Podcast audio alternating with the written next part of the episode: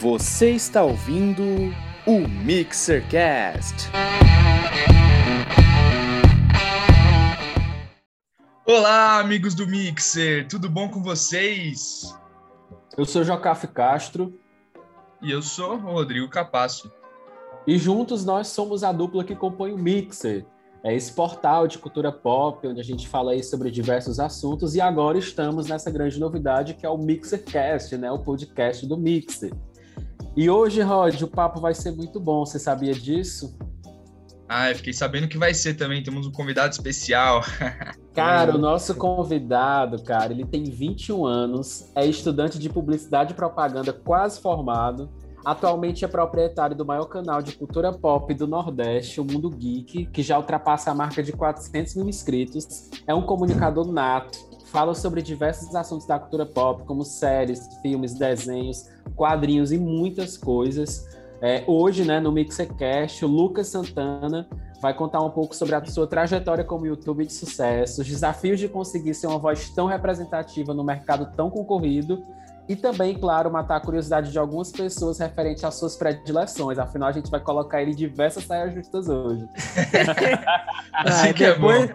Depois dessa apresentação, eu fiquei sem jeito agora para continuar esse podcast. Mas prazer, ah. prazer todo mundo, Jocaf, Rodri, todo mundo que tá ouvindo o Mixer Cash. Obrigado pelo convite e vamos, cara. Vamos que vamos. Vamos nós. Lucas, primeiramente, cara, queria te agradecer muito, porque é, o Mixer é um projeto muito pequeno, né? Lá no Instagram a gente já tá perto dos 4 mil é, seguidores aqui no, no, nos, nas plataformas de áudio, podcast. A gente também já está com audiência até bacana para o número de seguidores que a gente tem, mas você nos dá essa moral, nos dá essa, essa abertura né, para ter esse papo. Realmente nos deu muita alegria. Quando eu falei para o Rodrigo, o Rodrigo, caraca, que massa! Tipo, a gente celebrou, comemoramos aqui e vai ser um papo muito bom, porque você é um cara incrível, cara. Obrigado mesmo, viu, por ter aceitado. Não, que é isso, tamo junto, velho. É o que eu sempre digo, quando eu olho alguém que tá ali crescendo, que realmente tem interesse no assunto, que tá batalhando, cara, não tem por que eu não apoiar, sabe? Porque eu me coloco muito no lugar da pessoa. Que eu também já fui, já comecei do jeito que vocês estão. Então, o mínimo que eu posso fazer hoje, vendo um portal como vocês, que é muito interessante, traz um conteúdo muito legal. Ainda mais Jocaf também, o Roder, a galera que eu conheço, muito amigos meus. O mínimo que eu posso fazer é ajudar, cara. Então, que massa, junto. que massa, Lucas. Tamo junto Tamo demais. Juntos. Muito obrigado. Lucas, e deixa eu te fazer uma pergunta. Eu tava olhando aqui o canal, né? Tava dando uma, uma conferida no teu canal. Eu sou, tu vê lá que eu sempre comento, né? Todos os teus vídeos eu tô lá, eu curto, eu comento tudo, porque realmente eu comecei a seguir o Mundo Geek porque eu comecei a receber as recomendações do YouTube, né? Mas hoje, quando tu vê que o teu canal tá crescendo, pô, de um ano para cá, sei lá, eu acho que eu te conheço já tem um ano e meio por aí, foi na, na época ali do final de Dark é, o crescimento do teu canal foi muito grande, assim, o que é que tu deve, assim, o que é que tu acha que, que foi, assim, importante para esse crescimento tão grande de um ano para cá? Cara, eu acho que foi mais sair da zona de conforto, velho. Não, não, vou, não vou mentir, não, porque até 2018, mais ou menos, o meu canal, ele não, não era tão segmentado como é hoje. Segmentado no, no quesito séries, digamos assim, sabe? Conteúdo. Porque se você pegar, por exemplo, até 2018, eu só falava sobre Stranger Things, sobre um outro filme, It, a coisa também que tava bombando, que o canal cresceu com isso. Mas no geral era isso. Falava de Stranger Things, uma outra sériezinha da Netflix, então eu não expandia muito o meu conteúdo. Eu meio que não fazia jus ao nome do canal Mundo Geek, sabe? Só comentava sobre poucas coisas. E aí eu tava na zona, né? Porque dava certo comentar sobre Stranger Things, né? Eu criei uma fanbase muito grande sim, no canal. Sim. Eu diria, inclusive, que eu não vou dizer que eu pavimentei, vai, mas eu falo de Stranger Things aqui no YouTube desde 2016, quando a série lançou. E é uma galera que vem junto comigo, que cresceu junto comigo. Então eu ficava muito preso nessa zona, né? Porque eu falava sobre Stranger Things, gostava da série, dava resultado e eu achava que eu podia tocar o barco dessa forma. Só que aí chegou um determinado momento que é aquela coisa, né? De tanto você fazer algo e falar somente sobre algo, chega uma hora que dá uma saturada, né? Ainda mais eu que eu tava crescendo também junto com a série, digamos assim, eu com 17, 18 anos, fui percebendo que eu podia expandir meu conteúdo. Que tinha uma galerinha ali que me assistia que também curtia outras séries, não só Stranger Things ou então um ou outro filme.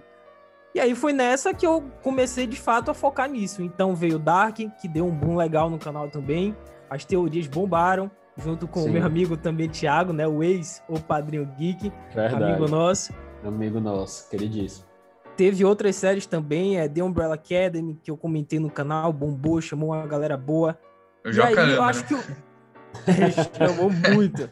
The Boys também, deu uma galera boa. Agora, a série, assim, que eu posso dizer que explodiu, mais do que Stranger Things meu canal, acho que foi Cobra Kai, velho.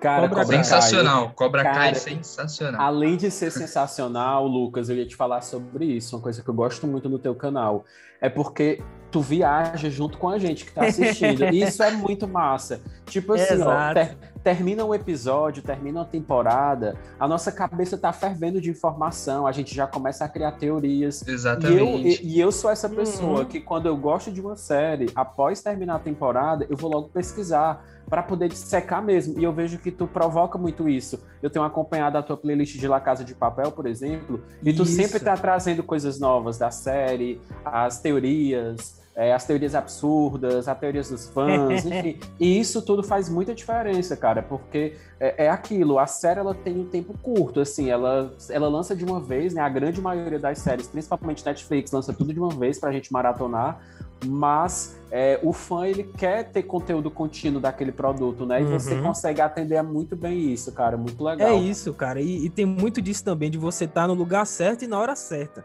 Porque não adianta de nada, por exemplo, saiu a Casa de Papel sexta-feira, aí você só comenta sobre a série daqui a duas semanas. Aí é. o trem já passou, sabe? Então é que eu sempre digo, além de você gostar, além de você ter o interesse e saber fazer, você tem que estar tá no lugar certo e no momento certo. E eu acredito que isso foi muito importante também para as séries explodirem no canal, né? Porque eu sempre estava lá, né? Terminava a série, a pessoa ia pesquisar no YouTube, esbarrava em um vídeo meu, sabe? Acho que isso Sim. também foi um fator muito importante, não só a parte do conteúdo em si. Então é por isso. La Casa é. de Papel, né? Como você disse, outra série que bombou também antes de Cobra Kai. Eu lembro que eu acho que foi na quarta temporada que deu um boom absurdo. As minhas teorias, eu acho foi. que foram as mais vistas do YouTube, se eu não me engano. Explodiram e, e... em visualizações. E sabe o que foi engraçado, cara? Eu, vou, eu lembro até do meu amigo, que é, inclusive, é, o nome dele é Rodrigo também. É, é? E ele, ele é daqui de Fortaleza, e ele, e ele fã de Cobra Kai, ele... Pô, Jocaf, olha esse vídeo aqui, cara, falando já algumas teorias. Aí quando ele mandou o vídeo, era teu vídeo, cara. eu fiquei que com massa, tanto orgulho. Cara, que eu massa. Fiquei com, eu fiquei com tanto orgulho, aí eu falei assim, ei, Rodrigo, esse cara aí, o Lucas, cara é meu amigo, assim. E, e minha prima também, aconteceu é a muito... mesma coisa com ela. Ela chegou esses dias e disse, Lucas, você não vai acreditar. Chegou na faculdade, uma amiga minha, Luiz, olha esse vídeo, olha essa teoria de, desse cara. Quando foi ver, era meu vídeo. Que cara, massa, é muito cara. bom isso. É muito Deve massa. ser uma legal, sensação né? muito boa. É muito boa, cara. É muito Inclusive, boa. eu vou pegar esse gancho do, do Joca e falar sobre o teu, teu vídeo do Ben 10, Lucas. Nossa, eu adorei esse hum. vídeo. Sério, eu adorei demais. Os dois vídeos do Ben 10. Porque, tipo, eu, sou, eu sempre fui muito fã de Ben 10, meu. É, eu lembro, eu lembro. É, eu, cre... eu, eu, cresci assim assistindo. E, meu, teu vídeo foi muito bom, cara. Você fez de um jeito descontraidão, sabe? E contando o arco das, é das temporadas. Nossa, sensacional. É que o, eu agora, o, o, canal tá seguindo nessa nova leva de especiais, que foi o quadro que adotei, onde eu comento animações nostálgicas. Animações que fizeram parte da minha vida, que eu assistia quando era criança. Foi um uhum. formato legal também que eu encontrei sabe? Onde eu posso ali contar a cronologia, porque é uma coisa engraçada, né? Porque eu lembro que quando eu fiz o primeiro especial, que foi o da Liga da Justiça Sem Limites, eu fui no YouTube, né, alguns dias antes e, e fiquei curioso, pesquisei sobre a história da animação. E eu não encontrei. Não tinha ninguém que comentava, porque assim, quando a gente assistia quando era criança, a gente não via em ordem cronológica. A gente só ligava a TV, tava passando episódio aleatório e vai, sabe? A gente curtia. Mas a gente não sabia qual era a temporada, qual era o episódio, em que é, lugar não tinha nem noção tava. disso. Né? Não tinha como. E aí eu fiquei curioso, porque era a animação que eu mais gostava na infância. Aí eu joguei no YouTube, assim, cronologia, Liga da Justiça Sem Limites. E não achei.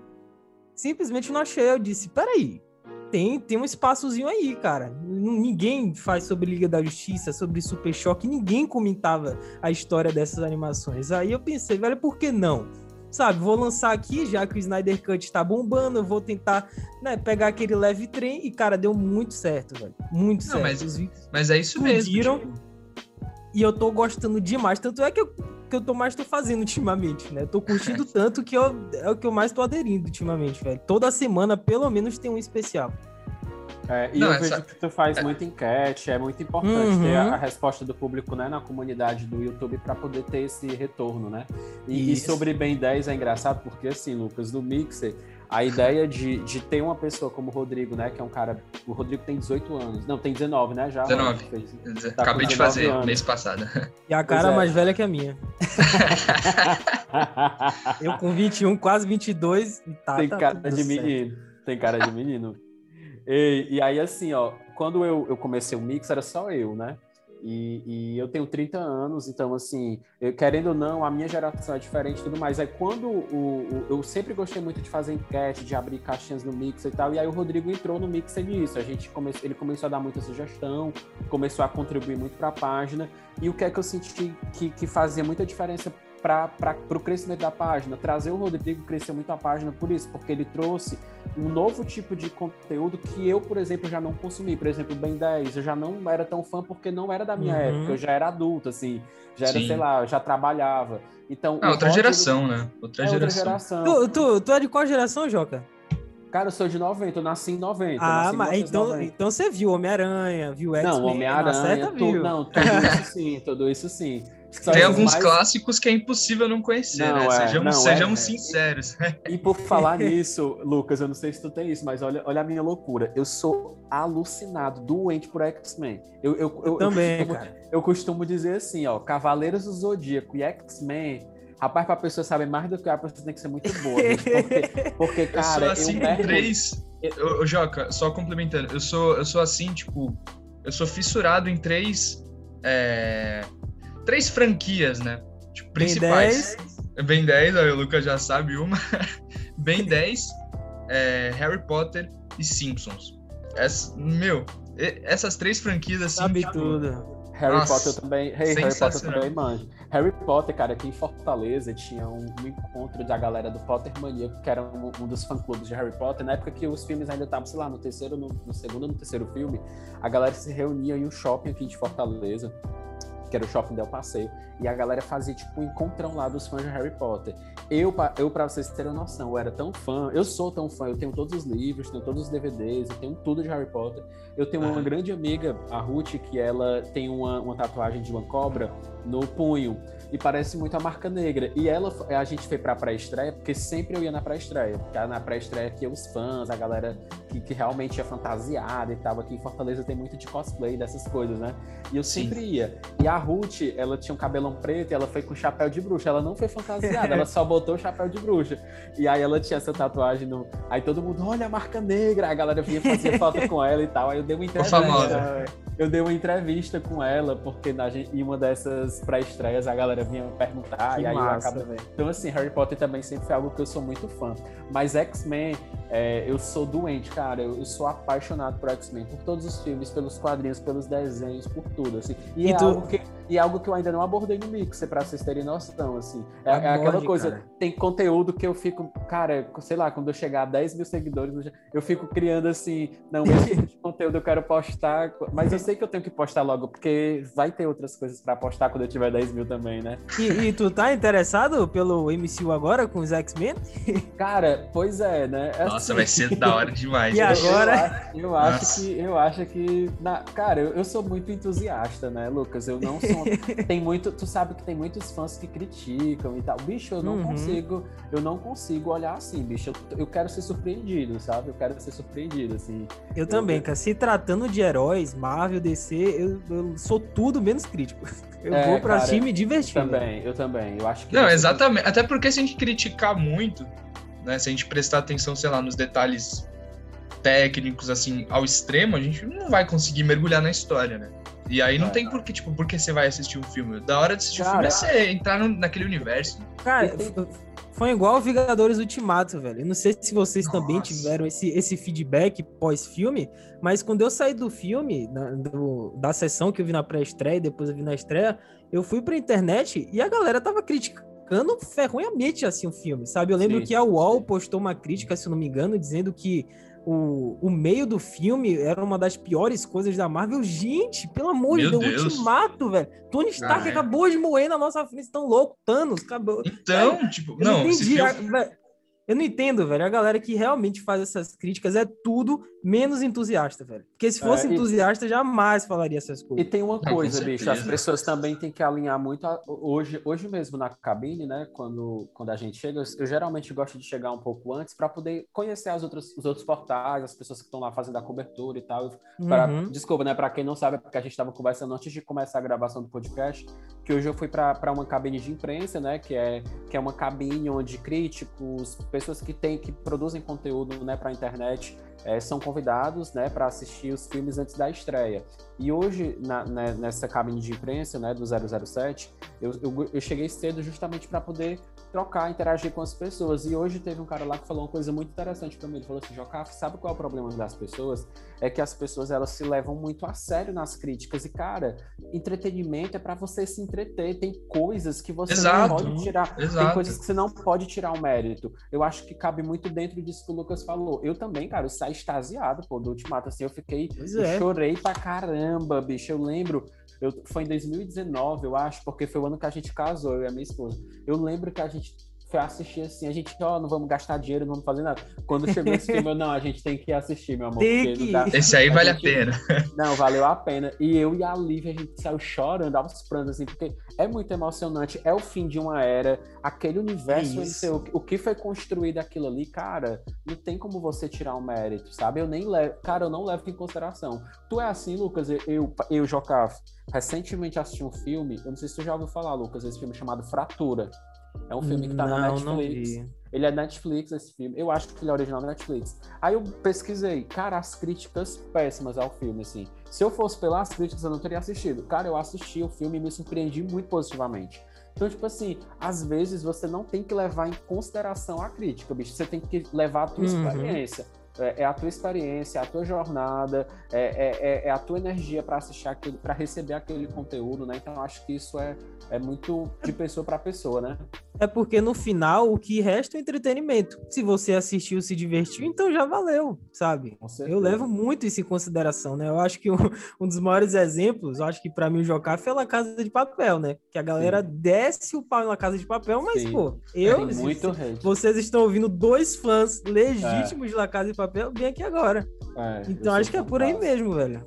Não, E exato. aquela Coisa. E, e- e engraçado, Lucas, que essa semana, essa semana não, né? Logo que saiu a, a, a, tempo- a primeira parte né, da última temporada de La Casa, eu tava vendo a crítica de um cara que ele disse assim: ah, parece novela mexicana, ah, é, tem coisas mentirosas, mas pa- pode parecer novela mexicana e não tem problema. É, exa- exatamente. mentirosa que não tem. O qual é o problema disso? Eu, eu acho, tipo, na minha opinião, eu acho que todas essas críticas aí é porque a galera quer levar, tipo, quer enxergar lógica em absolutamente tudo. E nem tudo precisa ter lógica pra divertir o pessoal, né?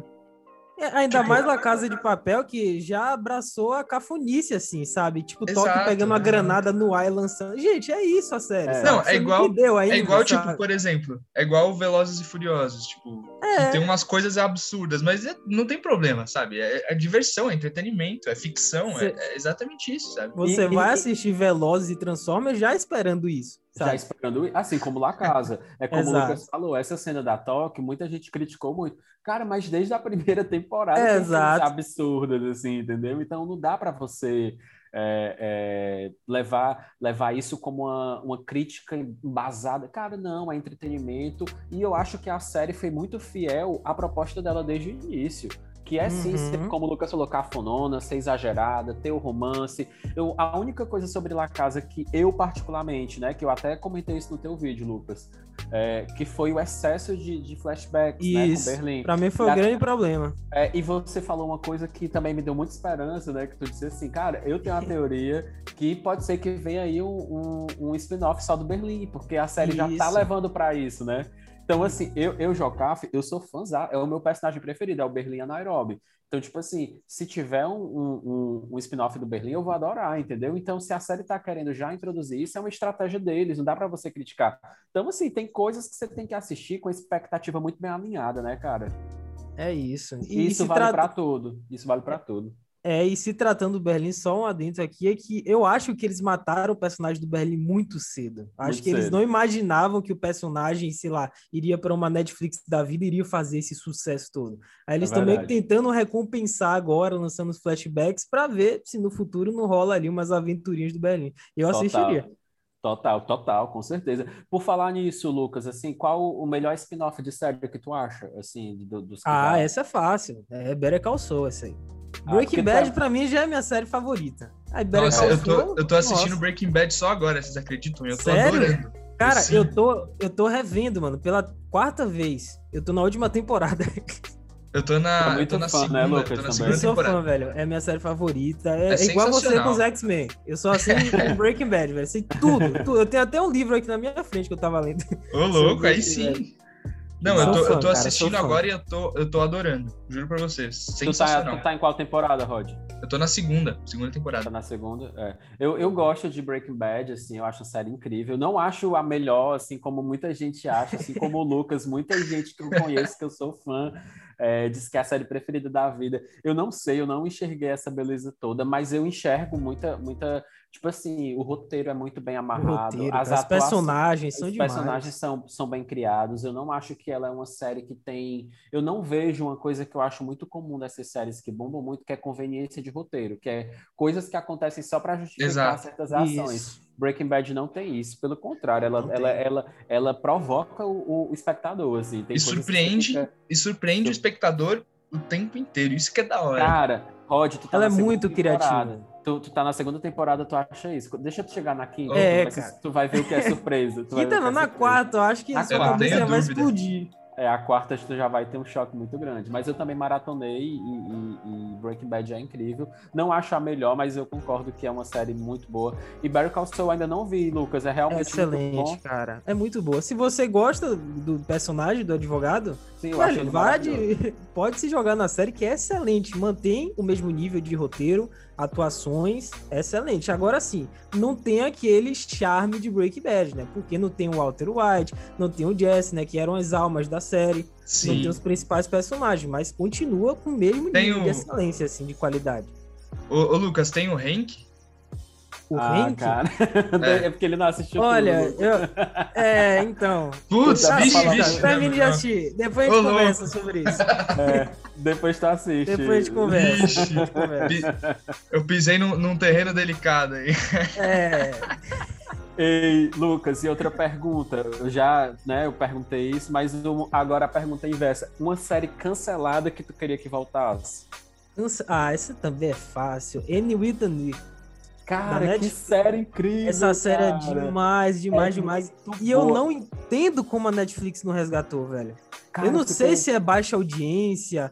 Porque não é possível, É, a série tem é. um apelo de- do público tão grande que eu fico É me incrível, perguntando, velho, é por que a. Netflix resgatou Lucifer, mas não resgatou the Knee? É. me Cara, perguntando, N, velho. N, N é uma. Tá, que eu tava olhando aqui no Mix, eu postei dia 14 de setembro sobre essa série, porque eu comecei a assistir há pouco tempo. Todo mundo falava dessa Uhum. série. Cara, é uma série que me surpreendeu muito positivamente. Primeiro, porque ela traz muita reflexão, traz muita lição de Isso. vida. Ela não é uma série. Porque você, eu, eu, meu preconceito antes de assistir é, ah, deve ser essa série de menininha bonitinha. Não. É um dramão mesmo, assim, mas é uma Uhum. série histórica, traz muita coisa bacana, traz, levanta bandeiras importantes. É, pô, que série incrível. Essa Isso pra realmente- época, né? Vale É, ressaltar, não, é- não são os dias atuais. Exatamente, cara, muito boa. Inclusive, eu até no post que eu fiz no Mixer, né? Tu sabe que eu sempre faço lá 10 slides e tal. Tem Uhum. uma, uma abaixo assinado que a galera fez, cara. tipo, Tem, falar cara, sempre tem abaixo assinado. É. da Annie. E realmente é uma série muito boa, cara. Eu concordo aí, é uma boa série para que foi cancelada que merecia voltar. E ainda ainda para essas perguntas que eu separei aqui, o melhor final, acho que tu já falou, né, que seria Breaking Bad. Breaking Bad, velho, com certeza. Tá, Breaking Bad é tudo pra ti, tirando Breaking Bad, um outro final assim incrível. Tirando a Breaking Bad. Não tem, ai, mentira. Teria que pensar bastante aqui agora. Das tuas Ah. preferidas, que tu acha que você errou bem, assim. Cara, eu acho que Sopranos também. O final de Sopranos é ah, o final de excelente. Sopranos é clássico, é muito É demais, série, demais. Dizem que. Sopranos é a pai de Breaking Bad, né?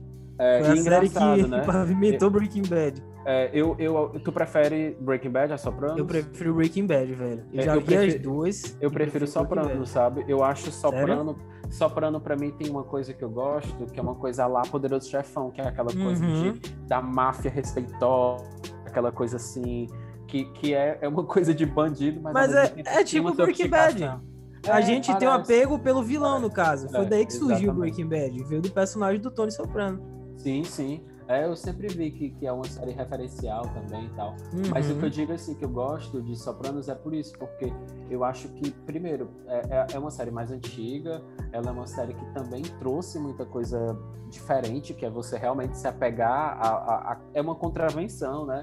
E, e realmente Uhum. eu, eu gosto da elegância, porque eu não acho que o final dela é um final explosivo. Não, é um final que eu achei coerente. Exato. Mas, é, mas, ela, mas ela tem um charme, eu não sei explicar. Essa série é muito boa, eu gostei muito. Agora, quer ver outro final também? Que me fugiu aqui. Mas eu acho que esse final, eu acho que tá pau a pau com Breaking Bad, que é Friends. O final de Friends, quem assistiu e não chorou não é ser humano. Com certeza.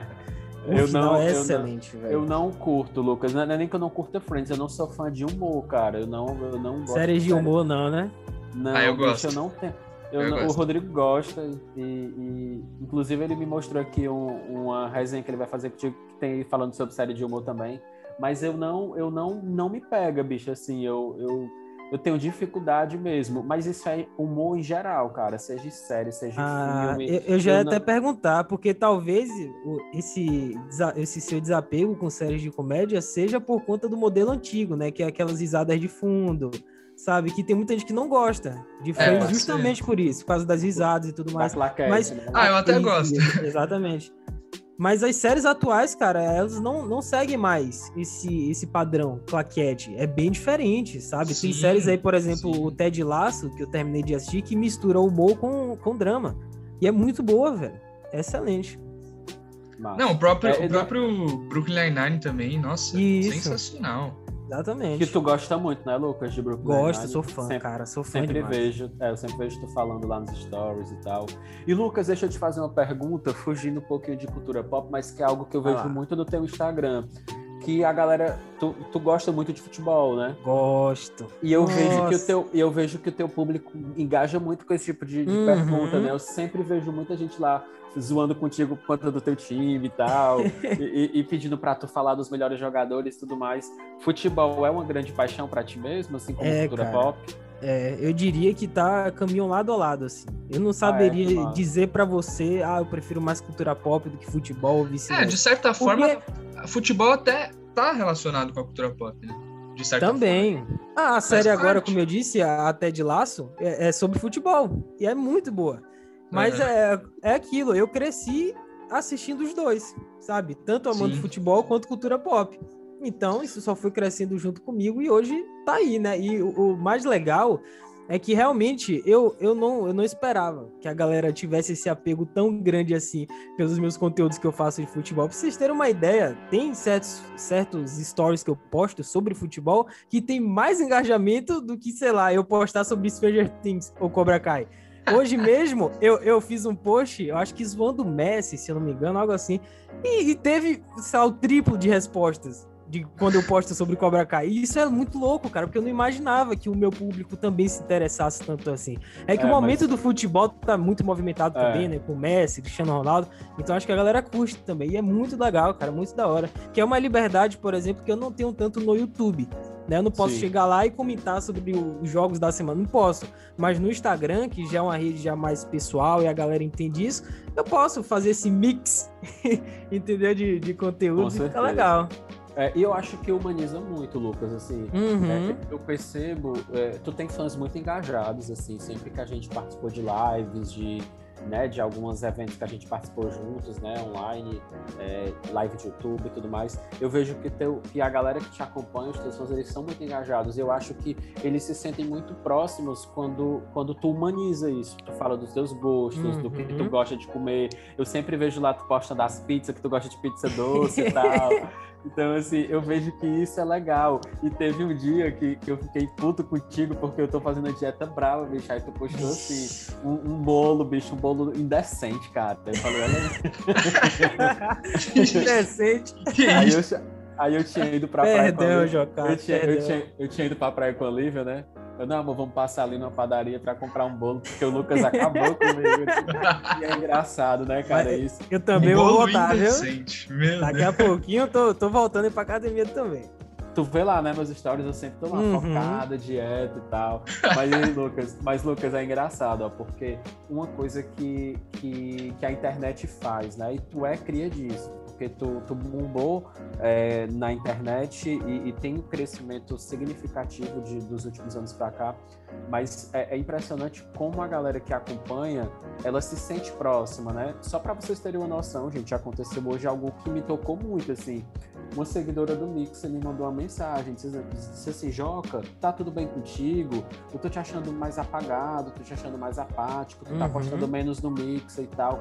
E realmente é reflexo de um, de um problema que eu tive pessoal.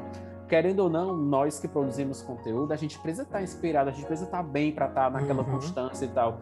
E foi muito legal porque ela me mandou essa mensagem preocupada, perguntando se estava tudo bem, dizendo que estava com saudade dos posts do Mix e tal. Aí eu fiquei, caramba, olha que louco, bicho. Você nunca pensa Sim. que uma ausência tua vai causar isso nas pessoas, mas as pessoas gostam de acompanhar, as pessoas se sentem próximas a você, se sentem teus amigos ali. E realmente, quando a gente brinca que, que, a, que a frase do Mix, né? Olá, amigos do Mixer, é porque de fato Uhum. eu acho que é uma comunidade que a gente cria, né? E, e o Mix é muito pequeno ainda, mas eu sinto que tem um público muito engajado nesse sentido.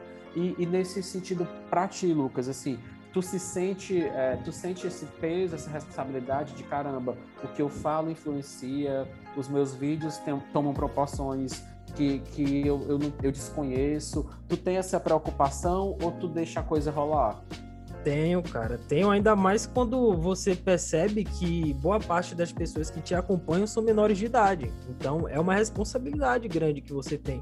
E em relação ao que você falou, né, dessa proximidade de você começar com Olá, amigos do Mixer, é algo que eu também tenho no meu canal, né? Porque o meu bordão é Hello, Sim. my friends. Hello, my friend. Porque é, é dessa forma Nick que eu enxergo voz. eles.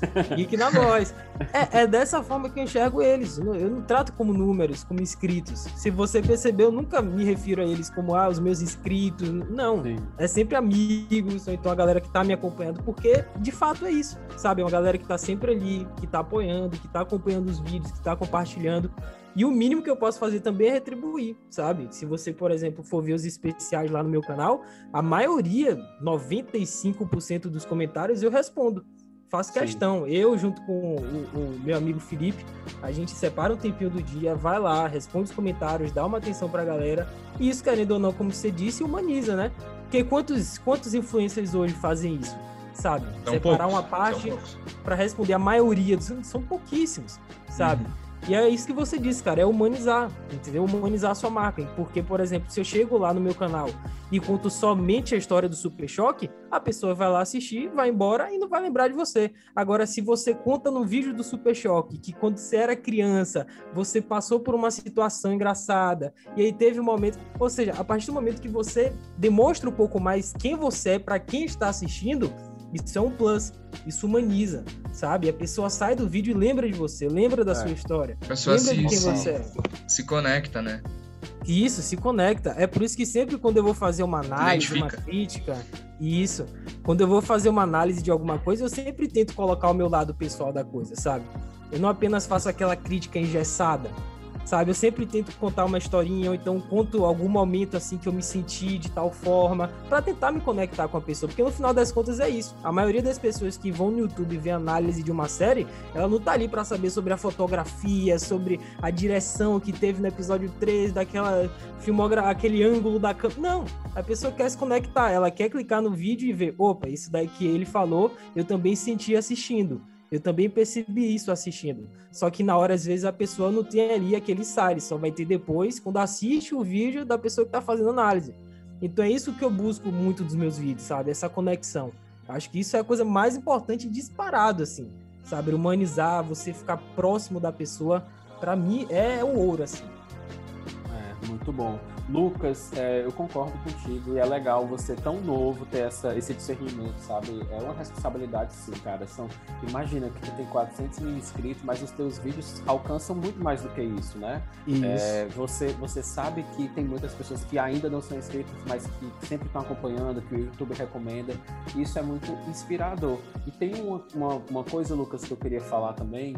É, é, para mim é, é, é fácil estar tá, tá batendo esse papo contigo, porque além de, além de ter esse contato com você, de termos uma amizade, eu também sou fã do seu trabalho, você sabe disso. É, uhum. eu, eu, realmente consumo o seu conteúdo e eu queria trazer a pauta agora, cara, eu queria que tu falasse um pouquinho tanto porque eu acho que isso serve de inspiração para outros jovens, para pessoas que estão começando, como também para você falar um pouco qual foi o teu turning point, como foi a mudança de, de, de vida para ti em relação até ao financeiro, que foi o quê? Um vídeo que tu publicou no dia 19 de janeiro é, de 2021, que é como eu consegui realizar meu sonho com 21 anos, quando tu apresentou o teu novo estúdio, uhum. tu falou um pouco da tua história, achei muito legal, porque eu me lembro que quando eu assisti esse vídeo eu fiquei muito tocado, porque tu fez algo que, que eu, eu, eu, eu, valorizo muito nas pessoas, que é a gratidão. Você falou lá do Castanhari, do Peter, uhum. de pessoas que te inspiraram, de pessoas que foram importantes para você chegar onde você chegou,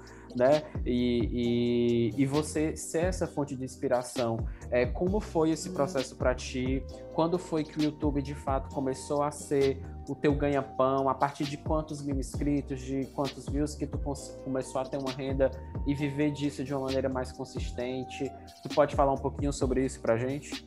Posso, claro que pode. E em relação a isso, inclusive, né, você citou o Castanhari, acho que dois meses depois que eu postei o vídeo, ele, eu mandei uma mensagem para ele, né, com a foto do, do do, do, do, estúdio novo, né? Dizendo que ele foi minha inspiração, isso aqui. Ele comentou, ele, respondeu, ele te mandou, cara. eu vi, ele te E, e não só isso, ele continuou conversando lá, sabe? Como se a gente fosse já próximo. Ele disse que o meu cenário tava mais bonito que o dele, que era pra eu continuar nesse ritmo, que eu tô indo bem. Então, cara, é, é demais isso. E assim, não é qualquer pessoa, é o Castanhari que tem 11 milhões de seguidores, sabe? E isso é uma coisa que eu valorizo, cara. Imagine é. aí, tem gente com 20, 30 mil que não dá atenção. O cara tem 11 milhões e tirou um tempo para, sabe, elogiar.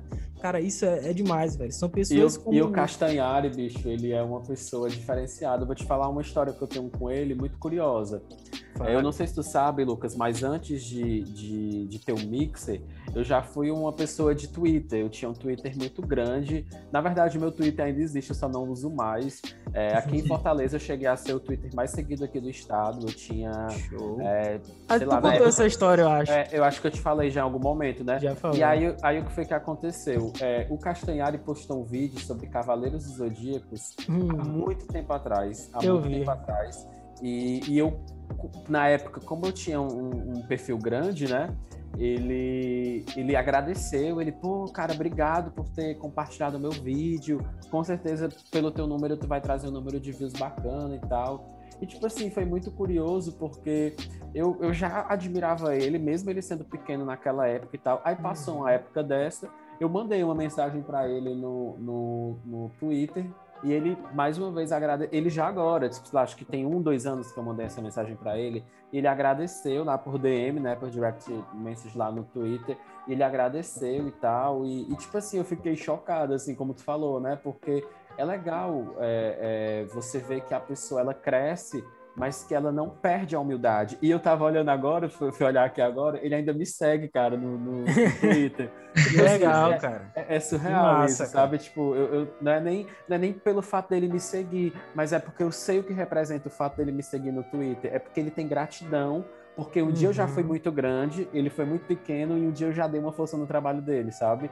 Uhum. Então isso é uhum. muito. Tá aqui, eu porque o Twitter, quando você entra, mostra, ó, segue você. Eu fiquei, caraca, tá aqui, tipo, cara tem 7 milhões e meio de seguidores, segue mil e tanto, e um deles sou eu. Tipo, é, é, parece cara. besteira, mas isso é realmente é, característica de vencedores. É você reconhecer que ele ajudou, é você reconhecer que te inspirou e você também servir de inspiração, né? Mas aí, Lucas, eu queria que tu falasse mais dessa, de, dessa, dessa tua virada e, e, e, como é que tu enxerga esse crescimento do mundo geek? É, como foi que tu deu essa virada para continuar crescendo e, e ser teu ganha-pão? É isso, porque eu acho que até 2018, 2019, eu ainda não tinha muito conhecimento sobre a plataforma do YouTube. Eu sabia produzir o conteúdo, eu sabia que tal vídeo poderia bombar, tal vídeo não poderia, mas a plataforma em si, sabe, você ir a fundo, é, analytics, retenção, eu não sabia nem o que era retenção, sabe, taxa de CTA, não sabia nada disso. Então, a partir do momento que eu tive contato mais com isso, foi aí que eu percebi que o canal estava começando a crescer de fato porque eu estava indo pelo caminho certo. Eu não estava mais atirando para qualquer lado e tentando a sorte. Eu estava vendo agora estatisticamente o que estava dando certo no canal. Eu acho que essa foi a virada de chave. Foi um curso, inclusive, que eu comprei, eu acho que no início do ano passado, foi final de 2019, não lembro agora, que foi o do Peter, que eu até comentei nesse meu vídeo, que foi um curso, assim, divisor de águas para mim. Porque ele deu ouro, praticamente. Ele ensinou detalhe por detalhe como funciona o YouTube analytics, monetização, formas de ganhar também, de monetizar, tudo. Aprendi eu naquele lembro. curso. Eu lembro e que aí... falou que até ajudando na, na questão do texto, de como você fazer uma Isso. chamada de vídeo interessante, né? Uhum, tudo, cara, absolutamente tudo. Até teleprompter, como se lê e tudo mais. E assim, eu uni o, os conhecimentos que eu adquiri nesse curso com os que eu já tinha. E aí, eu acho que foi quando a chave virou. Foi quando eu percebi que, tá, é, eu sei fazer tal conteúdo, mas agora eu tenho uma técnica eu tenho, uma, eu tenho uma teoria, sabe? Eu posso unir o que eu já sei fazer de bom com a parte mais técnica. E foi aí que de fato o canal virou. Foi quando eu percebi que tá, eu posso produzir tal conteúdo, mas eu tenho que mudar uma palavra-chave, eu tenho que mudar a thumb para deixar ela mais atrativa. Eu tenho que fazer isso porque as pessoas vão clicar mais por causa disso. Então são esses detalhes que eu fui adquirindo ao longo dos anos, principalmente com o curso do Peter, que fez o canal virar, sabe? Principalmente financeiramente para mim, né? Que eu até cheguei a comentar no vídeo que antes de 2020 eu ganhava pouco, pouquíssimo, menos de um salário, sabe, com o YouTube. E hoje, pô, hoje eu tenho funcionários, sabe? Eu tenho dois editores no canal, tenho o Felipe que me ajuda nos comentários. Então, acho que essa virada de chave assim de 2019 para 2020 conhecendo o YouTube a fundo foi quando as coisas realmente começaram a acontecer. Então hoje, por exemplo, se você chegar para mim, Lucas, eu quero fazer um vídeo sobre, vamos supor, a, a nova temporada de La Casa de Papel, a última, estreia em dezembro, né? A, é, a parte 2, é. está, em, de, está em dezembro, em dezembro. Se você chegar para mim, Lucas, eu quero fazer um vídeo sobre a parte 2 da Casa de Papel quando estrear. Como que eu faço para esse vídeo bombar? Cara, eu sei te dizer detalhe por detalhe que você pode fazer para esse seu vídeo ficar tipo no top dos top do YouTube, sabe, nos mais recomendados. Hoje eu sei fazer isso. Então foi essa virada de chave que realmente mudou completamente o canal, sabe? Não só a forma como eu enxergo a plataforma, que eu tenho uma opinião diferente hoje da que eu tinha antes, como também no quesito financeiro, né? Como você mencionou, que foi excelente assim para mim. Sabe, eu consegui montar um estúdio aqui no, no, no, meu quarto, consegui comprar, cara, tudo, uma televisão, consegui melhorar o meu computador, comprei a lente para câmera que eu sonhava em ter um dia, comecei a minha coleção aqui também dos livros, dos quadrinhos que eu sempre quis ter, mas eu nunca tive condições. Montei um estúdio dos sonhos, cara. Você perguntar para mim assim, Lucas, qual é o seu maior sonho quando você era criança? Sabe? Era ter um espaço desse, um espaço com tudo que eu sempre gostei, com um tablet na mesa, com um computador, uma televisão, um ar-condicionado, livros, quadrinhos. Era isso que eu queria. E eu consegui, sabe? Com essa virada de chave eu consegui, cara. E é como eu disse, hoje, não só financeiramente está bem, como eu tô podendo ajudar outras pessoas. Isso também é, é que é surreal, sabe? Você chegar para mim em 2019 e dizer, Lucas, daqui a dois anos você vai ter funcionários. Aí eu, o quê? Não, você tá brincando é surreal, entendeu? Então, acho que é isso. Essa virada de chave foi de 2019 para 2020.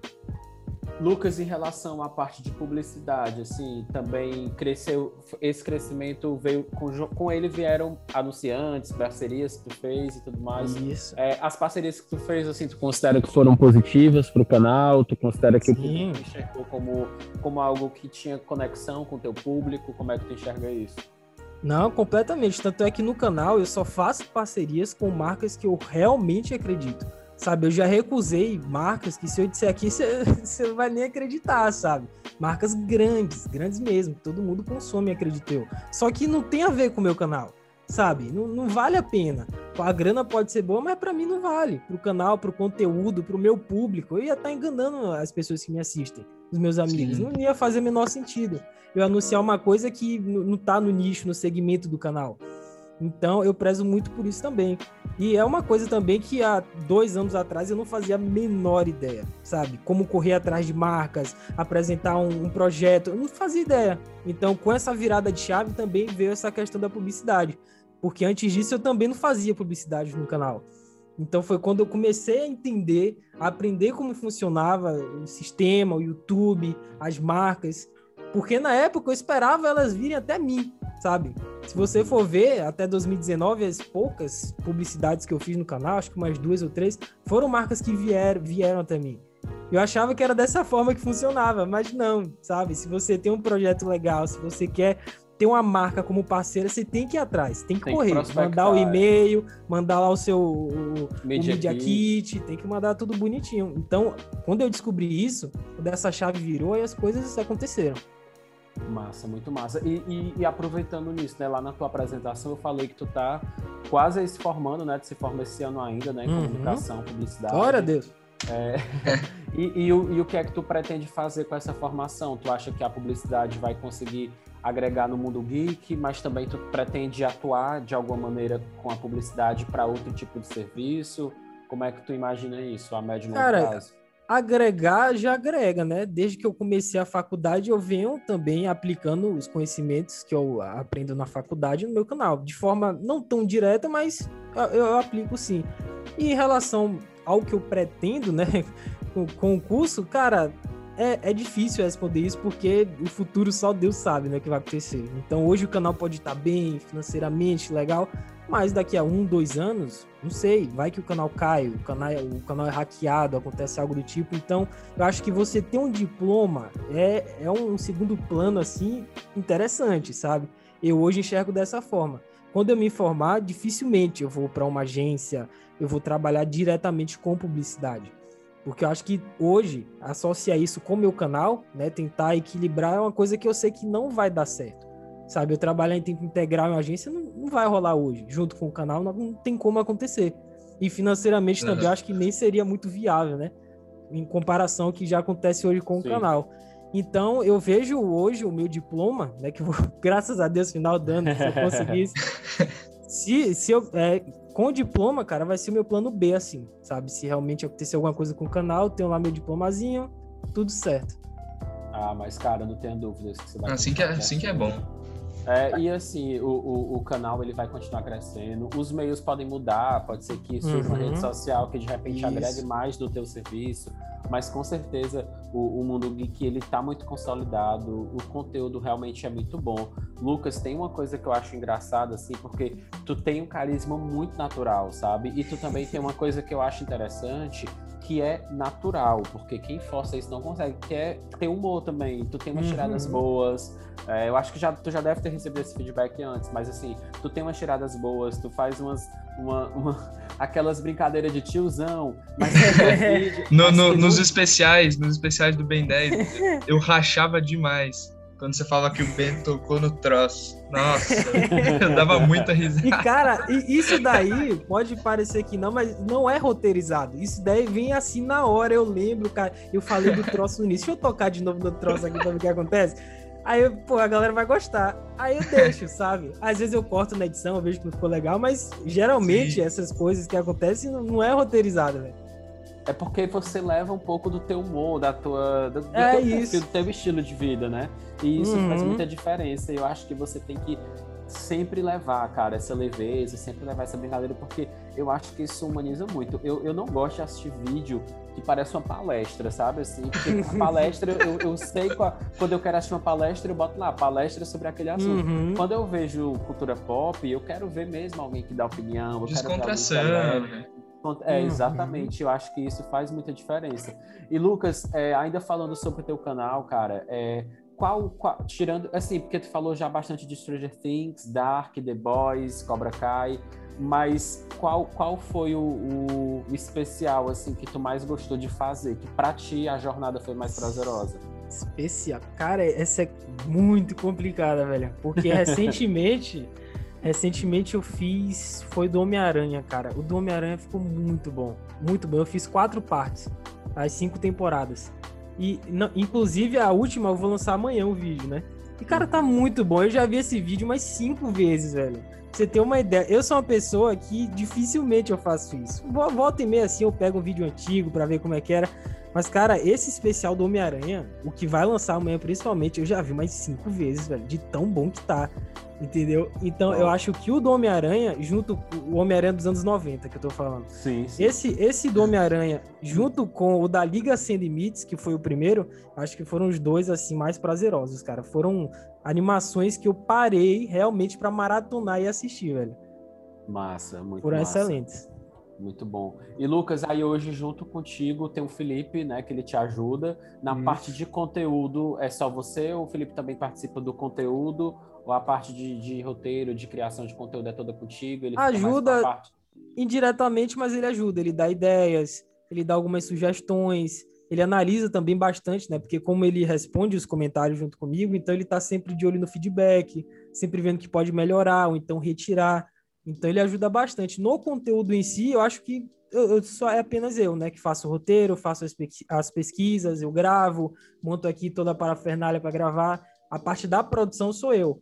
Aí já a edição eu terceirizo hoje. Né? Hoje tem dois editores comigo, que nesse caso é o Doug e Felipe também, que me ajuda às vezes na edição. Então Ah, hoje é assim que funciona. Eu no conteúdo, os dois editores e Felipe me ajuda mais na, na parte dos comentários também e feedbacks. Muito bom, E- muito bom.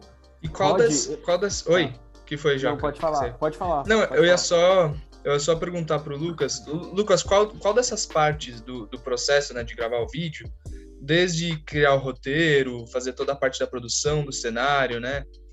Qual dessas partes você considera que é a mais desafiadora? Desafiadora? É, que Cara, que eu, é mais complexo, assim, de fazer, na sua opinião. Cara, eu diria que de início, se você me perguntasse isso alguns meses atrás, quando eu ainda editava os especiais, eu diria que edição. Porque só É. quando eu editava, cara, um especial eu levava acho que dois dias seguidos, só editando, assim, de manhã, de tarde e de noite. Parava pra comer, tomar banho e dormir. E era edição durante dois dias, cara, é muito pesado. Editar um é especial foda, de- né? É difícil. um, um vídeo de 30, 40 minutos, sabe? Ainda mais da forma como eu faço, cheio de cenas, de cortes, é muito complicada a edição, cara. Então hoje eu, eu terceirizo essa parte, graças a Deus. Mas tirando a edição hoje, eu diria que roteiro, cara. Porque roteiro é meio que a alma do negócio, né? Não adianta de nada você ter um- um- uma edição maravilhosa, um cenário, a melhor câmera, sendo que o seu conteúdo em si não é atrativo, não tá legal, sabe, tá monótono, tá chato, como o Jocavi falou. Então não adianta, cara. O roteiro é a alma. Eu tenho que me doar quando eu tô escrevendo o roteiro. Se realmente não tiver do jeito que eu quero, eu não gravo. É assim que funciona. E eu vejo que em alguns vídeos, né, tu mostra isso, que tu tem livros, que tu tem várias Isso. fontes, né, sim. para poder se inspirar e, e, e ter assim um embasamento, não pegar só coisa de internet, mas pegar da fonte Uhum. original, né, mesmo. Isso é isso realmente faz muita diferença. E, e, Lucas, aí indo agora para algumas perguntas que eu tinha separado aqui. É, para a gente finalizar essa parte dessas perguntas, o pior final de série para ti? Ah, essa também é fácil, é Game of Thrones. Game of Thrones é É unânime, né, cara? terrível, terrível. Jesus amado. É, é Mas, porque. Lucas, é, é, Ah. Não, quer, quer comentar sobre o final? Acho Não, perigoso, que a gente pode ficar ia- aqui uma hora falando. Não, eu ia te perguntar se pra ti tu considera a jornada mais importante ou se o final pra ti acaba A com a jornada, com certeza a jornada. Game Ah, of tá. Thrones, apesar do final desastroso, é uma das maiores, melhores séries Sim. de todos os tempos. Eu acho que tá no meu top 3 até hoje, assim. Junto com Breaking Bad, com Dark, Stranger Things. Game of Thrones tá ali no meio, porque eu acho que a questão do final não ter agradado é mais porque gerou uma expectativa muito grande. Porque, como eu disse, ela, Game of Thrones já vinham de temporadas que marcaram, entraram pra história. Então se esperava que o final de uma série do tamanho de Game of Thrones fosse algo grandioso também. E acabou que não foi, sabe? Foi corrido, foi o roteiro cheio de furos. E aí culminou nesse final desastroso, cara. Mas se você perguntar pra mim, em relação à jornada ao final, com certeza a jornada, velho. Foi É, muito também. prazeroso, velho. Assistir todos a os jo- domingos. Foi demais, cara. Eu também considero que a jornada é importante. Óbvio que tem final que não agrada, né? Mas, mas assim, a jornada, nada tira o prazer da jornada, né? Uhum. Eu também, eu penso assim também. Show. E Lucas, sobre filme, o filme da tua vida, se tu fosse dizer o filme. Cavaleiro das Trevas, Batman. É, é, É muito demais, bom, né, é cara? É bom. sou, sou alucinado Melhor do também. Nolan, Nolan no É. ápice. Eu gosto Nolan- demais. não, e Nolan não erra, né, cara? Porque eu vou te É. falar, eu sou muito fã do Nolan também, cara. É, é o meu preferido também. Do Batman também é o meu preferido. E, e o Nolan. Cara, tu, tu gosta de Nolan, né? Assim, do, Gosto, cara, sou fã demais dele, né? Cara, Pra mim, eu acho que ele e o Spielberg são os meus top dois, assim, diretores que eu mais gosto. é, eles são brilhantes, cara. Tu já assistiu o Grande Truque, né? Já, É todos. brilhante também, né, cara? demais, O Grande Truque é muito bom, cara. Eu sou muito fã, muito fã do Grande Truque. É, melhor série do Amazon Prime. Mas ah, The Boys. The Boys, cara, é The muito bom. Boys é muito bom. Se, sendo, sendo que tem Fleabag também. Fleabag é boa. Não sei se vocês já assistiram. Não, não é uma comédiazinha muito boa, muito boa. Mas The Ah, é. Boys, The Boys, né, velho? Vou procurar. E tem uma também que eu gosto muito do Amazon, que inclusive você já falou no Mixer que gosta também, que é. Pô, caraca. Caraca, esqueci o nome da série. Pera. Dois Homens e Meio? Não, pô, que eu, que eu postei, que eu gosto muito dessa série. É... Caraca. Jack original? Ryan. Jack ah, Ryan. Jack Ryan. É boa, Jack Ryan, boa eu demais. Eu lembro que quando eu postei, tu falou, ah, realmente muito boa, gostei bastante e tal. É, Ah, Jack Ryan é boa. uma série muito boa. É, outra pergunta. E a da Netflix, tu considera melhor? Ux, aí é encrenca, hein? Aí é encrenca. Cara, quando eu faço o- os rankzinhos, né, lá no, no Instagram, eu sempre coloco Dark e do lado Stranger Things, só pra não causar confusão e, e treta. Eu acho que é assim, dessa forma, eu acho que tá legal. Dark e Stranger Things, vai. Não me é complica porque, não, é Jocá. porque Stranger Things é o teu. É, É, como cara, tu é, falou, meu amorzinho, velho, meu É amorzinho. teu, é o teu xodó, né, cara? É, cara. Mas Dark também é Dark, né? Dark é, É, Dark. absurdo. é. Dark Ô, é Lucas, é, deixa eu te perguntar, você, assim como eu, né? Você gosta muito de, de série de humor, né? De comédia. Diferentemente Uhum. do Joca. Pô, Joca, velho. É, o esquisito aqui sou eu, gente. Eu sei. É, é, não, cada um com seus gostos, justo. E, e Lucas, eu queria saber qual é a série de comédia, assim, tipo, da, da tua infância mesmo, da, que gera uma nostalgia, assim, em você que, pô, incontrolável. Qual que Cara, você diria, assim, você sabe? É, Vai pensar da em alguma? infância. Da infância, eu acho que Chaves, velho. Ah, Chaves, Chaves, Chaves. Chaves não tem Mas- como, né? Mas Chaves acho é que incrível. Mas partindo assim um pouco mais pra adolescência, eu acho que O Maluco no Pedaço, Todo Mundo Deu Cris, eu Nossa, assistia sim. todas essas séries, mas Chaves, cara, Chaves até hoje, assim, se eu vejo que tá passando, eu assisto, velho. É demais. Não, eu também. Eu, eu, eu sou muito fã de Chaves. E eu ia te perguntar também, você lembra da, do Nick Night? Era uma programação noturna do- da Nickelodeon que passava umas séries assim de comédia sensacionais. Lembro, Tipo, Kenan o Maluco Nickel? no Pedaço, Kenan Nickel. Eu lembro, muito cara. bom. Muito bom, muito bom. E, tipo, não existe mais, simplesmente sumiu, né? Mas eu lembro que, sei lá, em 2008, 2009, é, bombava, era muito, era muito bom. Eu, eu, tipo, eu, eu madrugava várias noites assistindo. Uhum. Nossa, Eu lembro, cara, o Kenan Kel passava tipo 11 horas, assim, sabe? Quando eu Sim, conseguia dar uma, nossa. uma fugidinha dos meus pais, eu ligar a TV junto, eu assistia, velho. sim, Colocava na Nick lá na sala, ficava assistindo, era legal, velho. bons tempos, né? Demais, velho. Essas séries antigas da Nickelodeon muito boas também. Uhum. Drake Josh, Kenan Nickel. Nossa, Drake Josh, velho. Acho que foi a série de comédia que eu mais assisti, velho. Sem brincadeira. Eu já Eu vi. to- Eu sou é, igual a Jocaf com X-Men, eu sou com Drake Josh. velho. Eu sei todos os episódios, todas as falas, sei tudo. Cara, X-Men é muito bom, mas é engraçado, né? Porque eu, eu, eu, eu não sei. eu- assim, Lucas, só pra ter uma noção, eu tava vendo.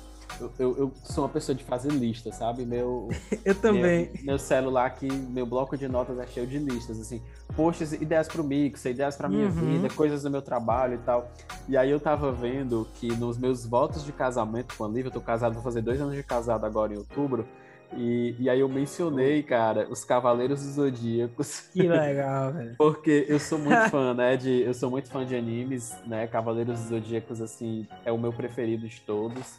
É, eu acho que ainda tá acima de X-Men, porque X-Men foi uma paixão de depois, assim, mas Cavaleiros foi do início da infância, porque eu vivi a era manchete, né? Então eu, eu realmente peguei lá de trás e, e tem aquela, aquela memória afetiva lá de trás, né? Uhum. Mas é engraçado, Lucas, que a gente cresce, a gente vai amadurecer. Você ainda tá bem longe, né? Eu tenho 10 anos a mais, eu fiz 31 agora em agosto, tem 21. Tá novo tenho... ainda, Jocado.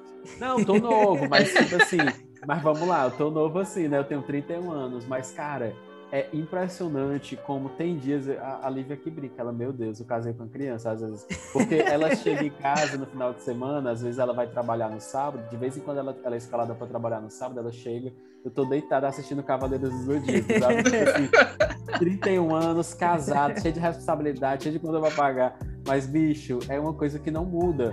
Certas coisas É, marcam a assim que é bom. sempre.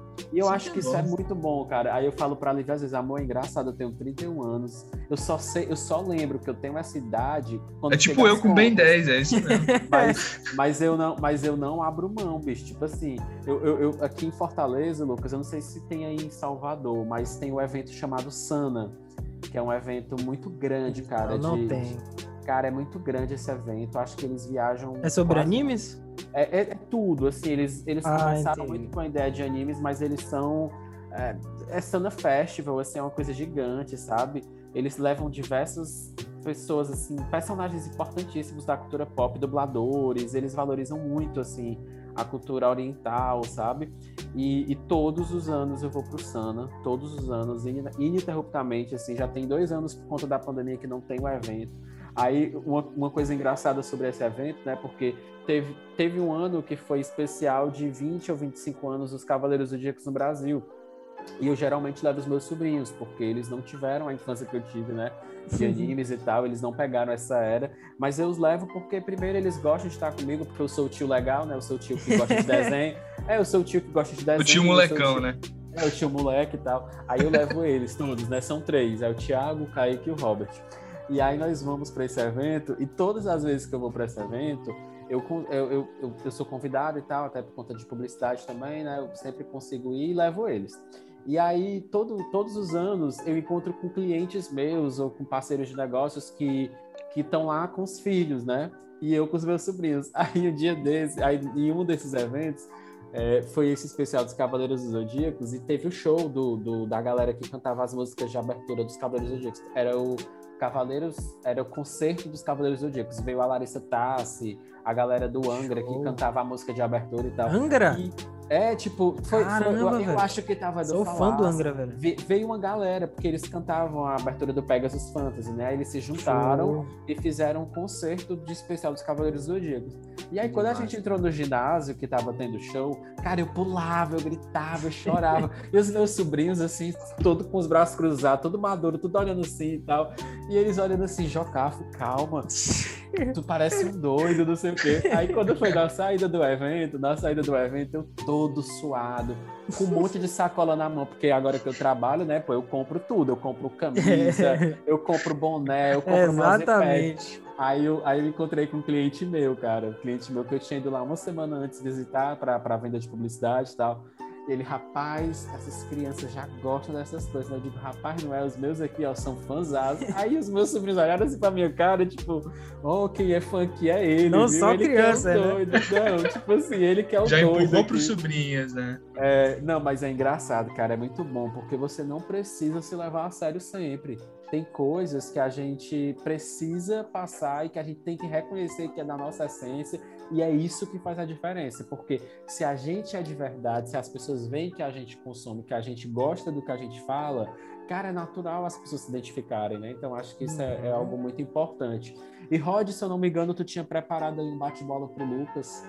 E, cara, Ah, só, sim. só, só complementando o que o Jocado falou, que eu lembrei aqui do Thiago, o nosso amigo, do, do Padrinho Geek. Ele é uma pessoa que detesta animações. Detesta, não consegue assistir. Nem se tiver uma animação sobre Dark, ele não vai assistir. Ele odeia. E aí ele chegou é pra ruim, mim esses dias. Tanta ele animação chegou boa. pra- ele chegou pra mim esse dia e falou bem assim: Lucas, quando você tiver a minha idade, 30 anos, você não vai mais gostar de animações. Aí eu disse, velho, você tem certeza? É, aham. Absoluta. É. Eu acho que não, velho. Mas é exatamente o que o Jocado falou, cara. O tempo É. passa, mas você continua gostando. Não tem como. É, isso que é bom. Faz parte da. Foi o que o Jocá falou, né? Faz parte da nossa essência, da nossa, É. do nosso- da nossa nostalgia e tal. E sem falar que a maioria das animações, elas não são, tipo, feitas 100% para crianças. É isso, Claro, elas- hoje tem é, as adultas. Exato. Tipo, po- pode até ter um, um público-alvo, né? Porque tudo tem público-alvo, toda obra audiovisual tem público-alvo. Mas não significa que só crianças podem curtir. Até porque tem muitas mensagens que, A Pixar, nós né? Adultos... acho o melhor exemplo, a A Pixar. Pixar, com certeza. Cara, a- até, até Sim. animações que a gente via na infância, tipo Super Choque. Se você for pegar, Sim. sei lá, um episódio aleatório de Super Choque e for analisar, cara, você vai ver tantas camadas ali, tanto subtexto, sabe? Falando sobre racismo, Sim, discriminação. Exato. Que eram coisas Uhum. que você não se tocava quando era criança, porque você não tinha noção desses assuntos. Mas é demais, cara, isso é demais. Sim, o, pró- o próprio, próprio Ben 10, tipo, se a gente for analisar mesmo, tem analogia com muita coisa da vida real, sabe? Com, com a importância de você respeitar as diversidades, né? Tem até um Uhum. arco, tem até um arco do, do Ben 10 Alien Force, que é o arco dos soberanos, que ele tem, tipo, ele faz uma, uma relação direta com a Segunda Guerra e o nazismo, se a gente for analisar. Show. Tipo, é, uma- é um bagulho muito louco, são umas mensagens que as animações, no geral, elas trazem, sabe? Demais, demais. É isso mesmo. Bom, é, o, Jo- o, o Joca lembrou que né, a gente tinha proposto aí um, um jogo rápido pra você, né, Lucas? Ai, Tipo, Deus do céu. Umas enquetes aí, tipo, pra É umas fácil, tá fácil, tá fácil. As perguntas que o Rod preparou tão bem fáceis, e são poucas. também. É, a gente pegou aí umas, umas obras audiovisuais, né, uns personagens, umas Ai, séries, pra você escolher qual que você mais gosta. Bom, começando aqui, né? linchado. Bom, o primeiro, eu acho, não sei se vai ser muito difícil ou não pra você responder, que é qual que você prefere, Batman ou Homem-Aranha? Falando assim Ah, dos universos dos Batman. heróis. Batman? Cara, é, é complicado, na verdade, velho. Eu respondi de bate-pronto, mas é difícil a essa, velho. primeira resposta é a do coração, viu? É, cara, é que assim, Batman é meu favorito, só que logo em seguida vem o Homem-Aranha.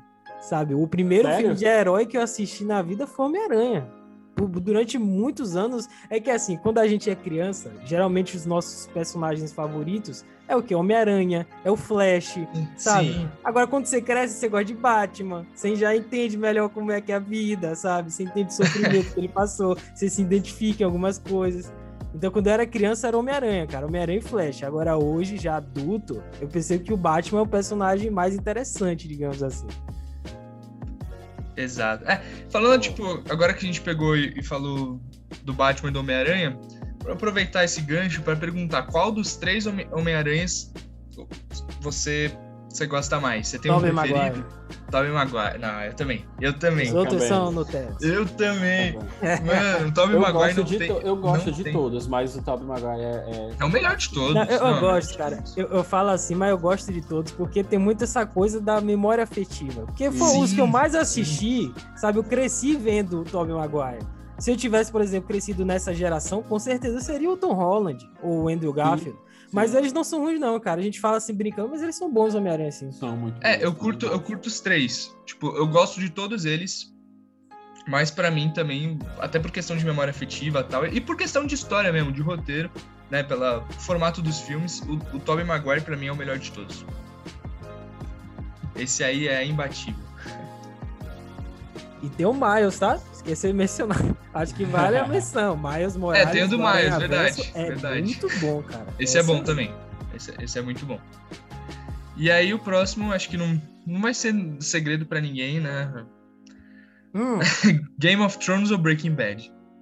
ah, pula pra próxima. Pula pra próxima, também acho. Breaking Bad. Também acho. Não, Des- Breaking Bad é desnecessário. tudo pro Lucas. né? É o poupa Breaking- tempo esse aí, famoso poupa tempo. Desnecessário, né? Não precisaria nem ter essa.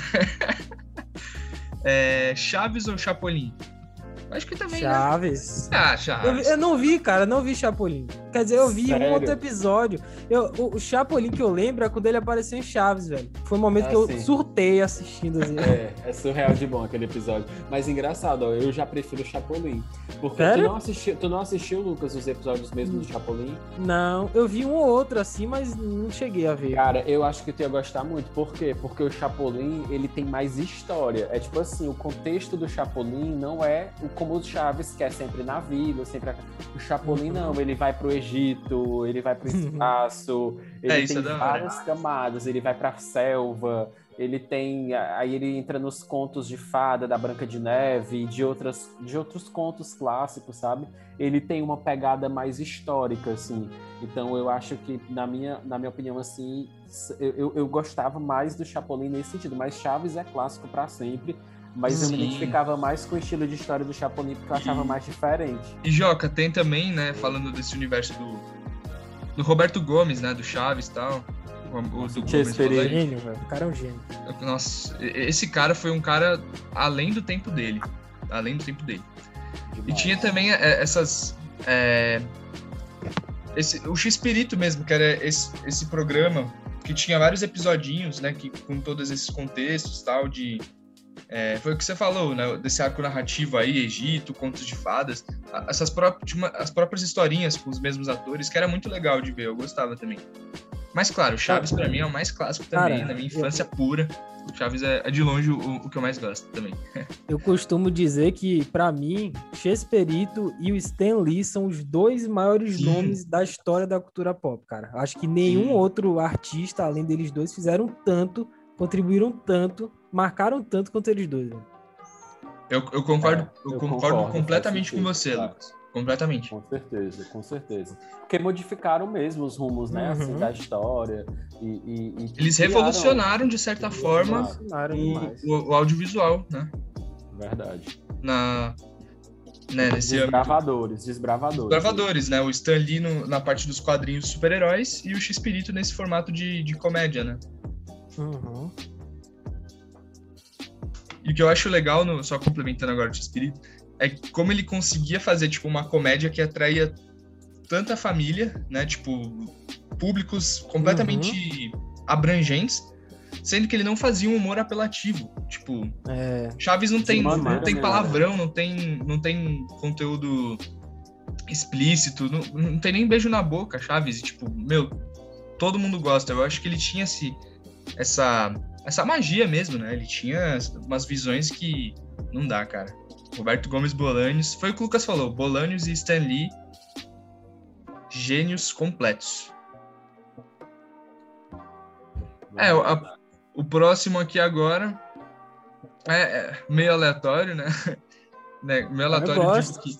É, assim que é bom. Mas é, é diferente né, do que a gente estava comentando, que é Lisa Simpson e Hermione Granger, dessas personagens. Putz! Ah, são duas Rapaz, ótimas personagens. São duas gêmeas ótimas personagens. Difícil escolher. Rapaz, me pegou nessa aí agora, hein? Rapaz. De... Vixe. Acho que é a Lisa, cara. Acho que é a Lisa. Eu, eu vi mais a Lisa. Deixa eu ver. Deixa eu ver se é isso mesmo. É, tu também é, é muito Lisa, fã de cara. Simpsons, Lucas? Eu sou, cara. Eu, eu confesso que esses últimos anos eu não tenho assistido tanto. Mas quando eu era ali, sabe, 15, 14, 15 anos, eu assistia com meu irmão, cara, todas as noites os Simpsons. Então é uma memória afetiva também. E ainda mais agora, né, que saiu todas as temporadas no Stars. Eu assinei o Stars só pra assistir os Simpsons, velho. eu vou, vou começar, vou começar, velho. Eu acho que eu sou, tão fã, sou tão fã dos Simpsons que, tipo, eu tenho todos os DVDs de todas as temporadas. Sério? Tipo, é, Caramba, sim. Eu, é, porque na minha adolescência eu sempre, eu sempre ganhava, sempre pedia tal, sempre comprava. E aí foi juntando, massa, até hoje. Cara. Tipo, hoje em dia não tem. Tipo, DVD é uma coisa que, né, tá caindo cada vez mais no, na mídia ultrapassada. Tipo, ninguém, quase ninguém mais vê DVD, né? Mas, sei lá, tipo, pega na época que eu tinha 12 anos, nossa, eu, eu adorava. Eu sempre queria tal. Eu tenho DVD uma coleção. é pra quem curte mesmo, eu acho, cara. É pra, pra quem, quem coleciona. Sim. É, eu, Não, eu tem todo, tenho, tem todo eu tenho, um eu tenho, eu tenho daqueles que eu sou muito fã. Tipo assim, é, por exemplo, eu sou muito fã da trilogia Borne. Eu tenho todos os filmes em DVD. Uhum. Eu, eu, eu, acho que quando eu sou muito fã, eu gosto de ter alguma mídia física daquele Sim. produto. Isso, Não, é, exatamente. Parando para pensar, tipo, a mídia física tem suas vantagens também.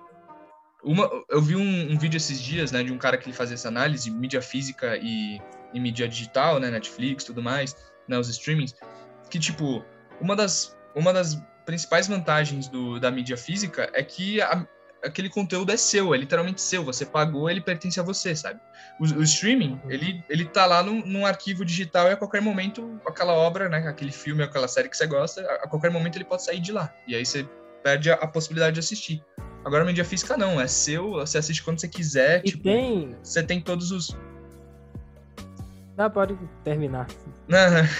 Não, eu ia dizer só que, tipo, tem todos os, os especiais, né? Tem, tinha, o- os Isso, DVDs, eles sempre vinham com, com os, os É bônus, isso, era muito legal. É, era isso Tem alguns, falar. falar. tem alguns conteúdos exclusivos só pra mídia física, né? A mi- é isso, porque eu acho que o único stream hoje que tem esse conteúdo extra é o Disney Plus. O HBO Max não tem, Sério? por exemplo. Eu tenho a mídia física do Batman Cavaleiro das Trevas. E não tem, cara. Os extras do Cavaleiro das Trevas é muito bom, velho. Mostrando como foi o processo, lá a atuação do Heath Ledger. Você não encontra no HBO Max. Você só encontra se for no Uhum. YouTube da vida aí, pesquisar os bastidores, mas você não encontra legendado, por exemplo. Só tem na, na mídia física, cara. Isso é muito bom. Eu sou assim com quadrinhos, tá? Quadrinhos, livros. Porque geralmente eu costumo ler online. Sou mais apegado ao, ao digital, não vou mentir. Mas Sim. quando eu gosto muito, cara, de uma obra, eu tenho física. Então, aqui em cima, pô, eu, eu tenho os livros completos de Harry Potter, de The Witcher, de Senhor dos Anéis, Hobbit, e- e os livros do Stephen King, que eu sou fã. Então, sempre que eu gosto muito de uma obra, eu também gosto de ter ela no- no- na física. Não, tem todo um sentimento especial, né? Tipo, você, você toca aquilo lá. É, É é maravilhoso. E até complementando, né? Eu ia citar um exemplo, tipo, que eu sou, eu sou, eu gosto muito da Pixar também, né? É uma das coisas que eu sou muito fã dos filmes da Pixar e tal. E eu gosto muito dos Incríveis. Eu acho que é o filme da Pixar que eu mais gosto. Né? Tem toda a questão da minha infância e tal, Uhum. memória afetiva. E é um filme sensacional. E aí, tipo, eu lembro que o Os Incríveis, ele foi redublado na versão na brasileira. Tipo, tem duas dublagens o primeiro filme. Isso. É, e é uma das questões, tipo, quem, quem comprou o DVD vai, vai sempre Tem as assistir com aquela dublagem. Agora, se, tipo, ficar, no- por exemplo, nos streamings, ele tá sujeito, tipo, a essas alteraçõezinhas, Ah, sei lá, entendi. tem que redublar, vai pro stream redublado, entendeu? Aí você fica à Entendi, mercê, entendi. né? Você fica, tipo, meio que dependente da- dessas decisões mais burocráticas, Uhum. tal, da, né? Das séries e filmes. Isso é outra, outra vantagem da mídia física. E também que não depende de, de Wi-Fi. Isso, é- isso é um É. grande ponto. É, que não depende de sinal. Bom ponto. Exato. Tocou num ponto interessante. Sim. Bom, agora. É, continuando aqui agora. Star Trek ou Star Wars, Lucas? Qual dos dois? Ah, Star Wars. Star Wars é a minha saga favorita, cara. Cinema, sou fã, fã, fã de Star Wars. Star Wars é muito bom, né? Eu não, eu não cheguei, tipo, a, a maratonar. O meu conhecimento sobre Star Wars é bem, é bem raso, assim, sabe? Mas eu reconheço que é uma puta franquia também. Tipo, eu não conheço demais, muito, mas é, muita Star Wars- bastante. né? Acho que Star Wars e Marvel são os dois universos de cinema que eu mais entendo, velho. Eu sei Sério? absolutamente tudo, velho. Ma- Marvel eu, eu gosto um pouquinho mais. Marvel, Marvel é é muito legal, cara. Toda a conexão Marvel dos é filmes né? lá, nossa, é algo sensacional. Muito bem feito. Stan Lee, né? Stan, Stan Lee, Lee, cara. não tem Stan Lee, como. E agora indo mais pro. Indo agora pra questão dos, dos animes. Não sei se você curte anime e tal. Curto. Mas. Você, você curte? Tipo, Death Note ou Dragon Ball? Qual dos dois? Death Note, cara. Sabe o que é Death Note? Que é o meu anime favorito, velho. Cara, é, cara, é que assim, se eu, se eu fosse fazer, tipo, um ranking das obras, no geral, tipo, séries, animes, filmes, tudo que eu já vi, Death Note tá no top 3, velho. Eu Cara, é colocaria, bom. eu Muita colocaria curte, Death né? Note, eu colocaria Death Note, Breaking Bad e o Cavaleiro das Trevas. Seria o meu top 3 de melhores coisas que eu já vi na vida, velho. É Melhores mano. Obras audiovisuais. É, Nossa, é demais, cara. Eu tenho mangá também, os mangás, demais. Eu concordo. Eu acho os personagens de Death Note, cara, o, o Kira, o Alice, são incríveis pra mim. É, é- é- foi impactante, assim, porque eu sou das antigas no sentido de, de valorizar muito os animes Uhum. clássicos, né? E Death Note, querendo ou não, é um anime mais moderno, assim, né? E, e, cara, mas é brilhante, bicho. Demais, assim, eu, lembro, eu lembro que quando eu assisti, eu fiquei impactado. E é curtinho, você maratona muito rápido, né? Uhum. E, e realmente é brilhante, assim, eu recomendo demais pra todo mundo também. É, agora indo pro, pra séries de humor, né? Não sei, não sei. Você gosta muito das duas, não sei qual você vai escolher. Que é Friends ou Brooklyn Nine-Nine? Qual dos dois? Caramba. Aí difícil. agora tocou Agora- agora- ferida, hein? Agora você foi pego. Rapaz. É que assim. Friends eu vi mais vezes, cara, mas é tão bom quanto, velho. Brooklyn também é muito boa. Temos aí um Putz. Pode um empate? Não, não pode não. Tem que escolher um ou outro. Meu Deus do céu. Pô, esse, Se esse eu não Joca é disser- linha dura, hein, Joca? Linha duraça. Não, tem, que- tem que escolher um. Se eu não disser Friends, com certeza quando eu for comprar pão amanhã vão jogar uma pedra na minha cabeça, velho. Eu tenho, eu tenho esse compromisso com o fandom de, de Friends que é complicado, cara. Eu acho que Friends, velho. tem que dizer Friends aqui. Pelo bem da minha integridade física aí. Olha aí. É, velho. Escolheu, tá certo. Beleza. É, Lucas, Senhor dos Anéis ou Harry Potter? Rapaz, só tem pergunta difícil, hein? Tá, tá cada vez mais difícil aqui. Tá cada vez mais difícil. Caraca, velho. Eu tenho. Eu amo demais os dois, você não faz ideia. Eu tenho os livros, eu já vi os filmes, eu tenho. Nossa! É que assim, Harry Potter eu vi mais, assisti mais. Aham. Ah, só que Senhor dos Anéis é bem mais complexo, é bem melhor desenvolvido pra mim. Eu acho que enquanto obra também é mais interessante que Harry Potter. Mas eu acho que eu vou pelo afetivo ainda, cara. Eu vou, eu acho que eu vou de Harry Potter. Harry Potter eu assisto desde criança, velho. Senhor dos Anéis eu vi, eu acho que com uns 16, 17. Já é mais recente, só que mesmo assim é muito bom. Mas acho que eu vou, vou de Harry Potter nessa. Pelo Harry bem Po- Não, Harry Potter não tem como, né? O Harry Potter é um universo, assim, muito mano, Brilhante, encantador. Perfeito. É É demais. um universo perfeito. mágico, né? Começou e terminou muito bem. Nossa, mas eu amo, eu sou muito fã de Harry Potter. Eu acho, tipo, uma construção, assim, de todo esse universo. É um bagulho sensacional. Eu também já li todos os livros, os filmes. Caralho, eu sou um fã incondicional. É Harry demais, Potter cara. Eterno. E agora o último, que é, é, bem, é uma discussão bem polêmica aí na, na, na internet, na- nas Ixi. comunidades aí de, de cultura pop e tudo mais, que é Homem de Ferro ou Capitão América. Qual dos dois? Eita. Rapaz, só, só me complica, hein? Vai ter alguma fácil, alguma pergunta fácil? Ixi. Rapaz, É, essa é a última. é, é que eu gosto mais do ator, sabe? É, é que é complicado. Você, é, vixe, não sei, cara. Gaguejou Aí Eu, eu, eu, sou, eu sou homem de, homem de ferro. Eu Eu, prefiro muito, Eu muito mais Homem de Ferro. Apesar de eu adorar o Capitão América, eu acho o personagem incrível. É Eu isso, gosto, cara, eu eu, amo gosto o bastante. Capitão América. É, Eu mas amo eu demais acho o Capitão mais, América. Mais o Tony Stark, eu acho. Mas- Tony Stark Eu não vou- tem como. Eu vou de Homem de Ferro mais pelo ator, cara. Porque eu tenho certeza que se o Robert Downey Jr. fosse o, o Capitão América, eu iria de Capitão América. É, também eu será? vou mais ia pelo mesmo? ator, cara. Porque os dois são muito bons. Em Guerra Civil, por exemplo, eu fico do lado do Capitão. Mas eu Sim. gosto mais do Homem de Ferro, entendeu? Ex- exato, no, no Guerra Civil eu fico do lado do Capitão também. Capitão América. Então tem esse dele. embate. Mas eu acho que, no geral, o Homem de Ferro é mais interessante, velho. Enquanto personagem. É, eu também. Não, não tem como, cara. Tipo, o ator, parece que ele nasceu pra, pro, pro Homem de Ferro, né? O ator é muito bom. O Robert Downey Jr., vixe. Cara, ele, ele demais, revolucionou, mano. Ele revo... Eu não, Não, consigo é imaginar. é Eu não consigo imaginar o Homem de Ferro é, sendo a- é, representado por nenhum outro ator, senão É o ele, Robert cara. Downey Jr. É, é porque né? ele, Exato. ele é o Homem de Ferro na vida real, sabe? Sim, É, Se sim. você for pegar a vida dele, bate certinho com a história do Homem de Ferro. Cara, e Incrível inclusive eu queria até fazer um adendo aqui. Tem uma série que eu gosto muito, que ela tá disponível na Netflix, que eu, eu sou muito fã de entrevistas, assim, quem acompanha o Mixer sabe que eu sempre falo disso. É, e tem uma série chamada O Próximo Convidado Dispensa Apresentações, que é com David Letterman. E tem uma entrevista com ele, cara, com, com o Robert Downey Jr., né? E, cara, é brilhante. Eles, ele Ele é vai na demais. casa dele, ele conta a história dos pais, porque tem toda uma herança familiar, essa questão das artes e tudo mais. Cara, é um cara, assim, extremamente é, é diferenciado mesmo, assim. Você vê que é um ator, um ser humano incrível, um cara diferenciado mesmo, assim. Eu, eu gosto muito desse, desse reality, porque eu gosto de, de entrevistas, né? E a entrevista dele é sensacional. Foi uma das melhores entrevistas que eu já assisti, assim, até hoje. Uhum. E, e eu recomendo para quem é fã também do Homem de Ferro. E, ó, foi, foram os três aqui também preferiram o Homem de Ferro, né? Então, Eu É unânime. Como é o nome, Jocaf?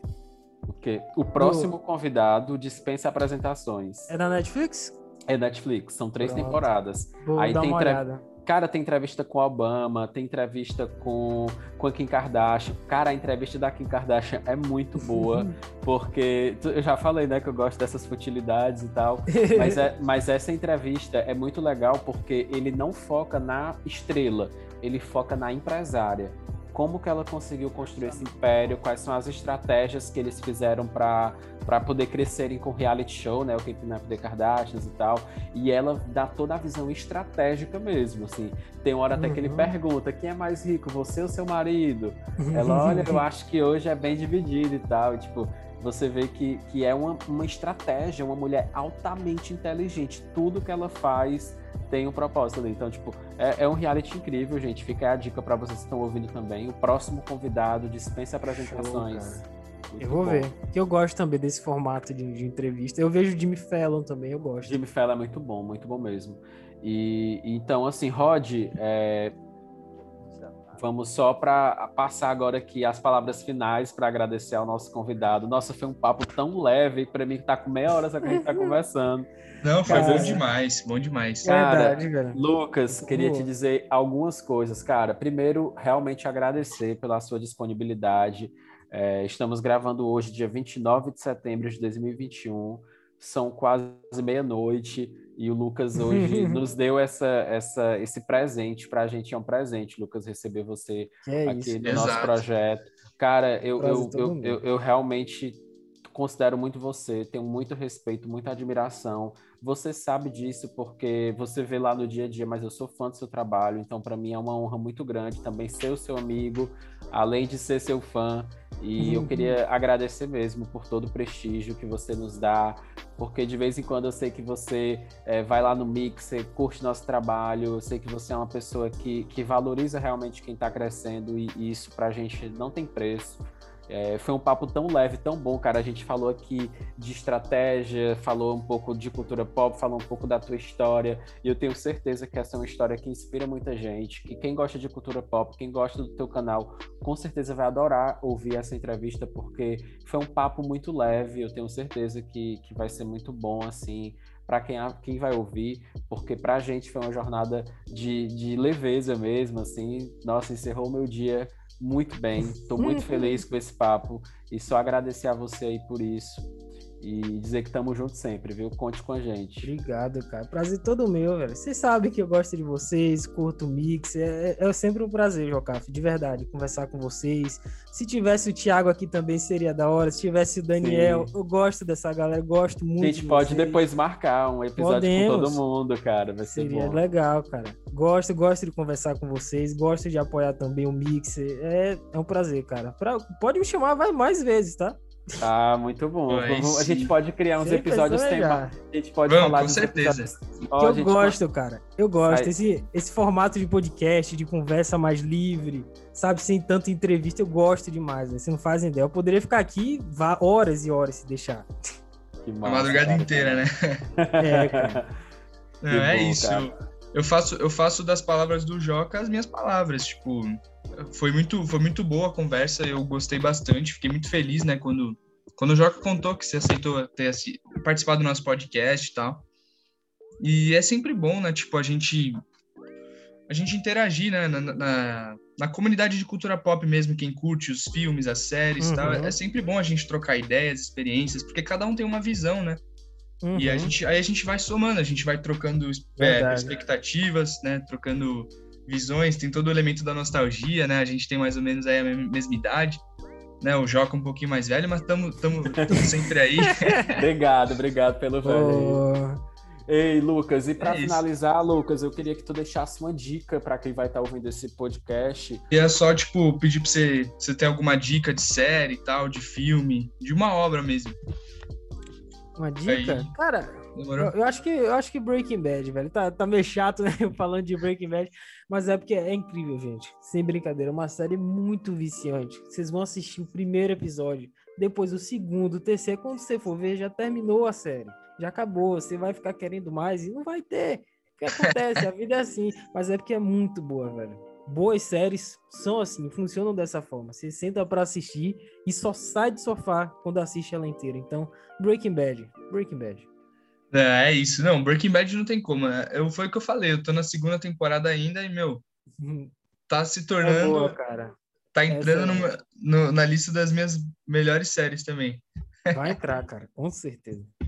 E tem um spin-off, né? O Breaking Bad também, que você, você comentou. Né? Saul, isso. Ah, pode crer.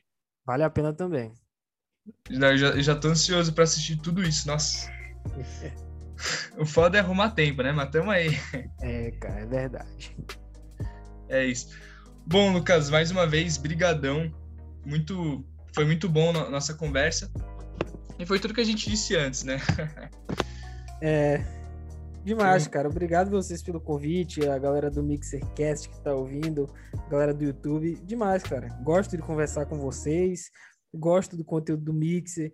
E sempre que vocês quiserem, aí disponível. Eu sou uma pessoa noturna, né? Eu durmo meio tarde, então qualquer horário desse aí, de minha Me madrugada, uma da manhã, pode chamar que eu tô on, velho. O pai tá on. Vai tá on, exatamente. Não, agora chegando, tipo, sei lá, pega um, um final de semana aí qualquer, meu, a gente passa a Uhum, madrugada aí de boa, nossa. certeza, cara. Faz uma live aí, um podcastzão meio gigante e bora, bora ser feliz. Show. Só chamar. É isso aí. Falou, galera. Mixercast. Valeu. Valeu. Tamo junto.